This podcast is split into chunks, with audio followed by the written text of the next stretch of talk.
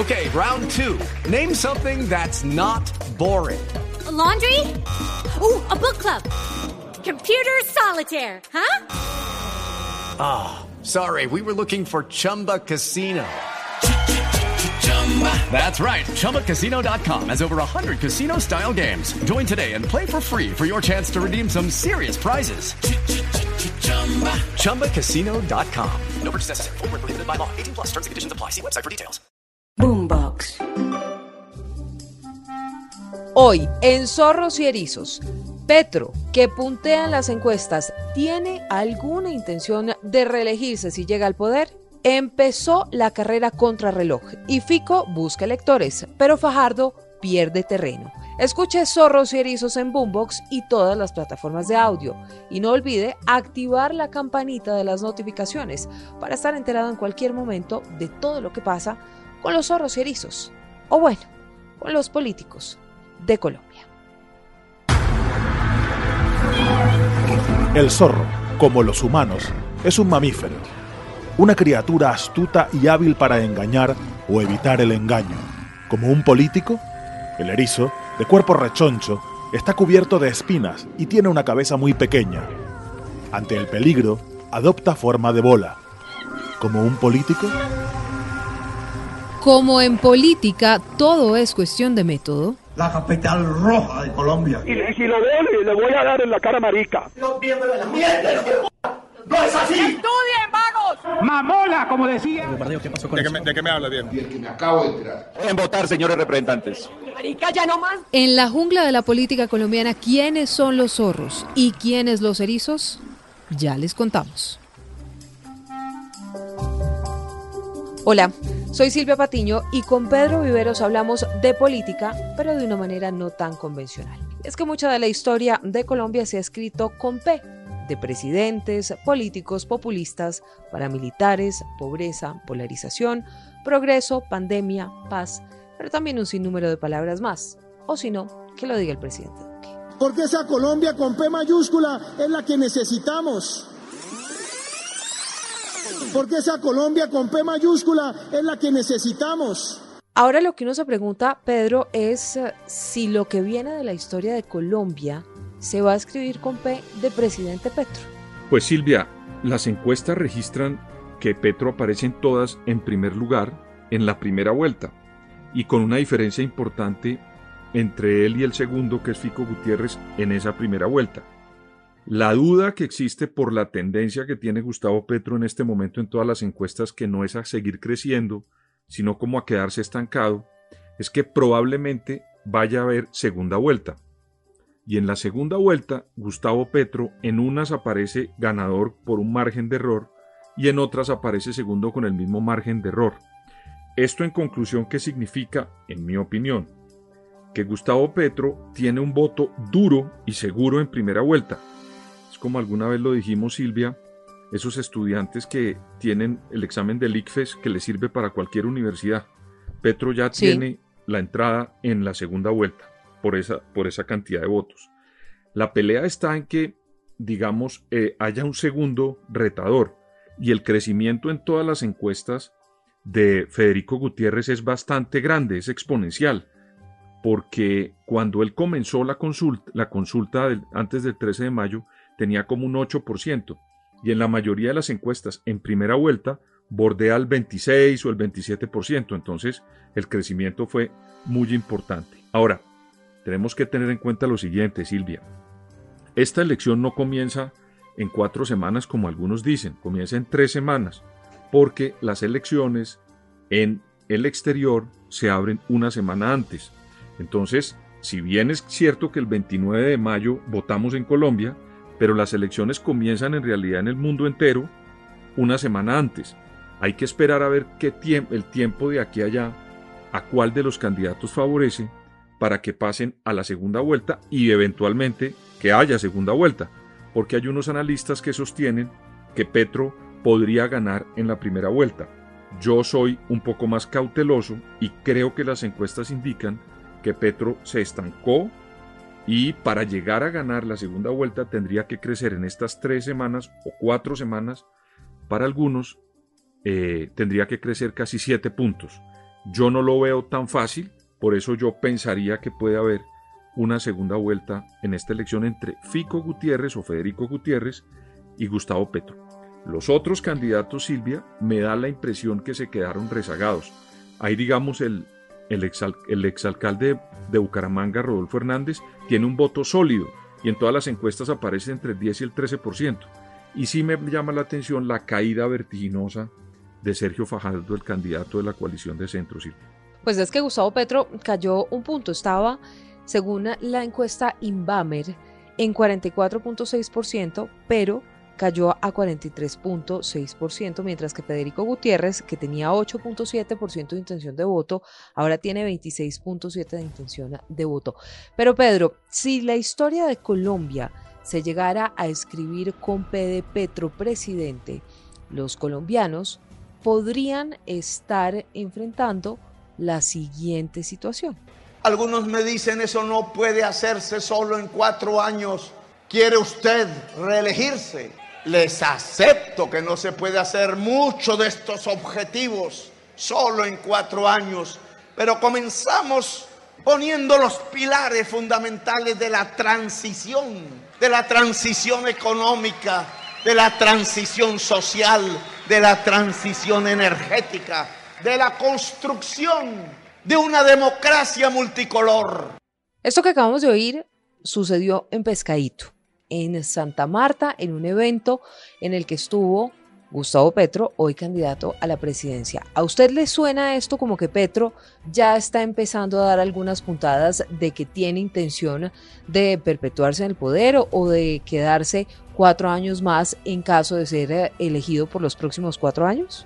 Silvia, es una nueva salida eh, que confirma que Gustavo Petro no ha resuelto ese dilema en el alma parodiando a un rival político del doctor Petro. ¿Usted cree que esta es la encrucijada en el alma? Yo creo que la tiene porque, sí, claro, porque no es la primera vez Silvia que lo dice. Ya hace unos meses, en un escenario también, le habían dicho lo mismo y la respuesta fue exactamente igual. No, en esto hay que ser tajante. Ese dilema en el alma o encrucijada en el alma que une a Uribe y a Petro, pues eh, debería el candidato hoy Gustavo Petro resolverlo ya el candidato Federico Gutiérrez dijo, yo en cuatro años entrego el poder, lo contestó hoy. Entonces ya sabemos que hay un señor que lo entrega en cuatro años. Nos da la posibilidad de cambiar a los colombianos por la democracia a un mandatario en cuatro años. Gustavo Petro dejó la puerta abierta y en eso me da la impresión que, le repito la frase que usted la dijo mejor que yo, la gran encrucijada en el alma de Uribe también la tiene Gustavo Petro. Eso no es bueno para la democracia, Silvia. La democracia son reglas ciertas para resultados inciertos. Cuando usted las reglas las deja ciertas para resultados ciertos, no está, en una, no está en una democracia, sino que está en un régimen autoritario. Y lo que quiere Petro, en esa lógica de esta segunda opinión que da en materia de reelección, es que parece que él quisiera tener en su mandato unas reglas ciertas para un resultado cierto, y es quedarse en el poder un tiempo más. Ojalá en algún momento el doctor Petro y sus asesores, el doctor Roy Barreras, Armando Benedetti, José Fernando Bautista, la doctora Piedad Córdoba, que son muy buenos en materia política, le dijeran que tiene que resolver esto porque los colombianos no pueden vivir en una sociedad que tenga reglas ciertas con resultados ciertos. En democracia, voy a volverlo a repetir, tenemos que tener reglas ciertas para resultados inciertos, Silvia. Ahora, el tema de la reelección parecería que quedó en el pasado, sobre todo después de lo que se acordó en um, La Habana entre el gobierno del entonces presidente Juan Manuel Santos y las FARC, porque definitivamente pues quedó suspendida o quedó eliminada esa posibilidad de reelección en Colombia, aunque todo es posible porque los políticos dan sus mañas, sino que lo diga el expresidente Álvaro Uribe, que se religió, pero que también pretendía una tercera reelección. Lo que pasa es que las Cortes pues pusieron un freno de mano y no lo permitieron. Ahora, Pedro, hablando de resultados de encuestas, decíamos entonces que Gustavo Petro está a la delantera con más de 43% de intención de voto, seguido de Federico Gutiérrez que va remontando con 26.7%. El tercero, sorprendentemente, Para usted que está remontando es, Fico Gutiérrez y no Sergio Sí, señor. El que está remontando es Federico Gutiérrez y no Fajardo, que era el de la remontada. Rodolfo Hernández, 13.9% de intención de voto según la última encuesta Inbamer, y el que cae de 15 a 6.5% es Sergio Fajardo, ¿verdad?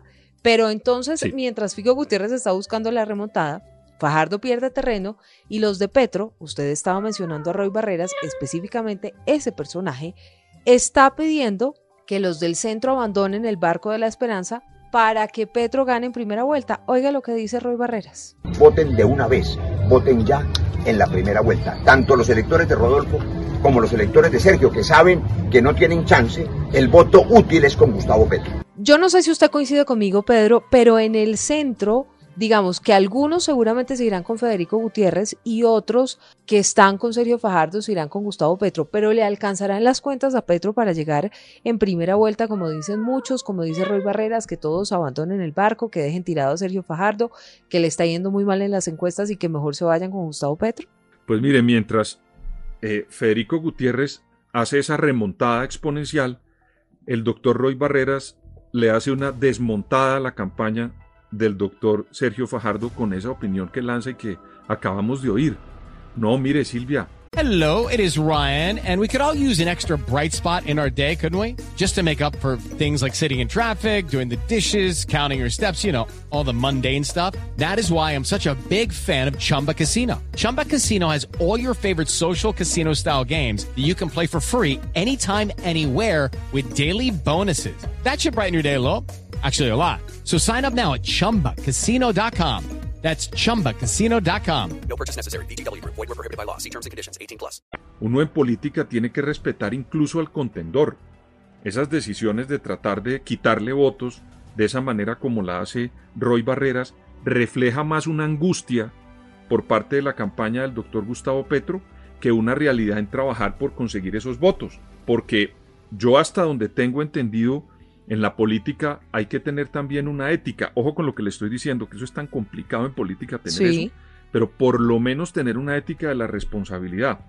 ¿Y eso qué es? Pues que a veces los principios de uno, por más de que sean maleables, tiene que conductarlos por una responsabilidad que le da la opinión pública. Y en este caso, me da la impresión que Roy Barreras es irresponsable con el doctor Sergio Fajardo porque es que el doctor Sergio Fajardo tiene una propuesta. Está diciendo que va a llegar porque la ley lo obliga a ir hasta la primera vuelta.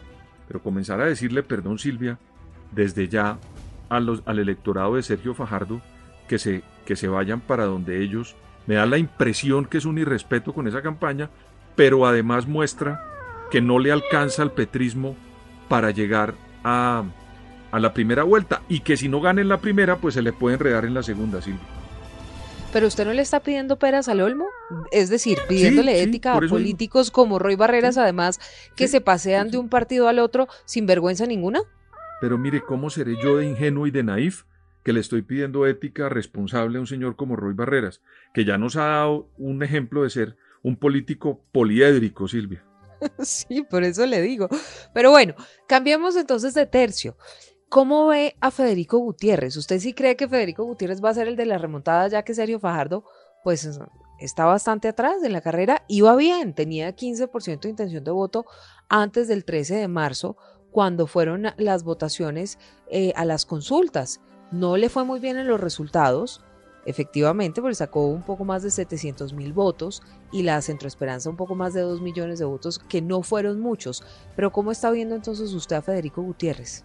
Yo lo veo en realidad muy fuerte y sobre todo en el momento de las decisiones. Y además, Silvia, le está ocurriendo lo que a unos ciclistas. Hay unos ciclistas que son muy buenos en el plano, pero cuando llega a la montaña se, se, disminuyen y se rezagan, como dicen ellos. Pero me da la impresión que ahora, cuando llega el premio de montaña de la primera vuelta, eh, Federico Gutiérrez está remontando y escalando bien. Vamos a ver si le alcanza por los tiempos.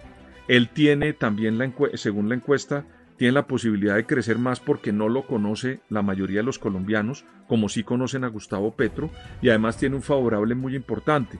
En cambio, Gustavo Petro tiene un favorable y un desfavorable muy parecido, lo cual, digamos, le complica crecer más. Por eso la angustia de estar buscando votos en todas partes para ver si ganan en la primera vuelta de la campaña del pacto histórico.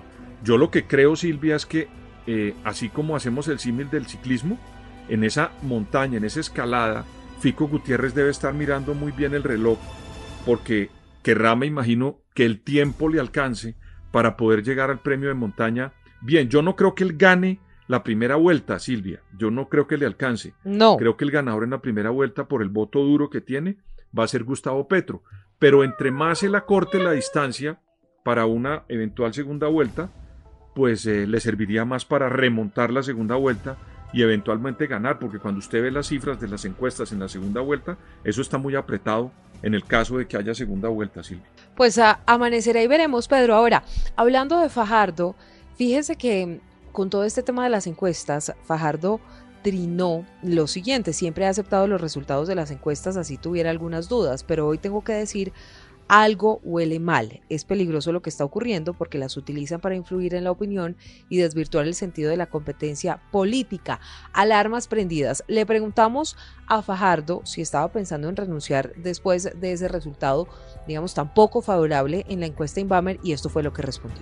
Nunca en mi vida ha sido una opción renunciar, yo no he renunciado a nada. Pedro, ¿es conveniente poner en tela de juicio y en entredicho los resultados de las encuestas a estas alturas del partido o lo que tiene que hacer Fajardo es mirar si lo que le está saliendo mal es pues esa, eh, eh, esa, esa manera en la que se plantearon la famosa remontada que nunca fue remontada. Silvia, las encuestas son una fotografía que usted la ve hoy, pero si usted quiere ver cómo le está yendo, tiene que ver las fotografías anteriores.